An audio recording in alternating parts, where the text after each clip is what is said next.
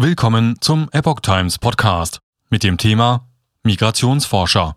Flüchtlingsstrom bald größer als 2015-16. Ein Artikel von Epoch Times vom 6. März 2022.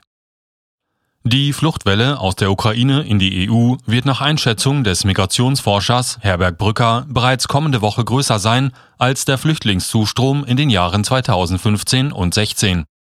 Die Schwelle von 2,4 Millionen Geflüchteten werde man bald übertreffen, sagte er der Rheinischen Post.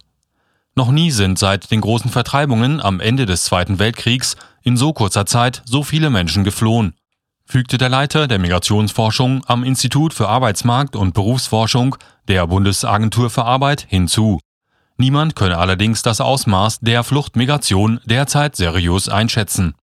Ein Krieg löst immer eine große Fluchtbewegung aus. Die Zahl der Geflüchteten wird jetzt weiter zunehmen, weil Putin zunehmend die Zivilbevölkerung angreift und bombardiert. Deshalb werden jetzt immer mehr Menschen ihre Heimat verlassen, sagte Brücker. Und weiter. In der Vergangenheit lebte nur rund ein Zehntel der ukrainischen Diaspora in der EU in Deutschland. Jetzt sehen wir sogar eine noch stärkere Konzentration der Fluchtmigration auf die Nachbarstaaten der Ukraine, Polen, Rumänien, Tschechien, die Slowakei und Moldawien. Ich rechne aber damit, dass immer mehr Menschen in andere, auch wirtschaftlich stärkere Länder der EU weiterreisen werden, sagte er. Das betreffe nicht nur Deutschland, sondern auch Italien und Spanien, wo bereits große Communities aus der Ukraine lebten, so Brücker.